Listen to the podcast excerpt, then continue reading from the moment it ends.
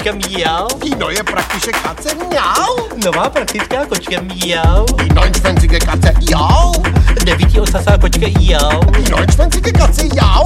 Devítí osasá kočka jau. A nyní si řekneme celé věty und wir werden ganz von vorne anfangen. A začneme hned pěkně od podlahy.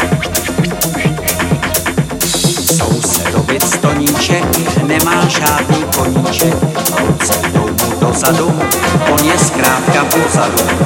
Dobrý den, vítám vás u našeho pravidelného pořadu plného nápadů, rad a inspirací práce na víkend. Naším prvním hostem je dnes pan Egon z bavorského Švajdorfu, aby nám ukázal, čím se zabývají naši sousední kutilové. Herr Egon, was schönes haben Sie sich gebastelt, co pěkného pan Egon ukutil. Ich habe mich einen kleinen äh, Mensch äh, selbst gebastelt. Já jsem si vyrobil takového malého člověka, takový malý lidský bonsai. Aha, čemu je takový malý člověk dobrý? No já si vždycky vyjdu na zahrádku a takhle si stoupnu na toho malého člověka a on je pode mnou vlastně takový malý untermensch.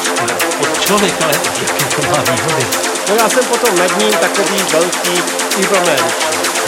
Člověk, to je zajímavé. Pojďme se ale podívat, co nás čeká dál. U vás je známo, že jste pěstitel ovoce. U nás máme zahradiček. Máte něco podobného také u vás? U nás máme Deutsche Garten, německá zahrada. A pěstujete také jablkovi.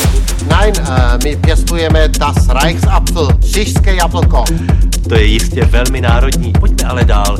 Vy jste také sběratel a přinesl jste nám ukázat část své velké sbírky. Ano, já sbírám prakticky všechno. Toto jsou supy, vlasy, brýle, boty. Toto je takový můj nejmilejší exemplář, taková miniatura. A toto je, eh, to sem vlastně nepatří. Eh, A toto je sup času. A co takový zub času dělá? Eh, Takový sup času dodá, dodá, E, To je jistě velmi tradiční. Náš rád se bohužel blíží ke svému konci, ale pojďme se podívat, co pěkného pan Egon zhotovil jako modelář.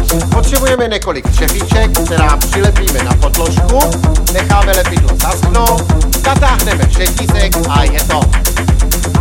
Ani to nebolelo a praktická pomůcka je na světě. To je takový náš germánský patent, jak mechanicky spouštět padací most. tohle je takový německý vtip.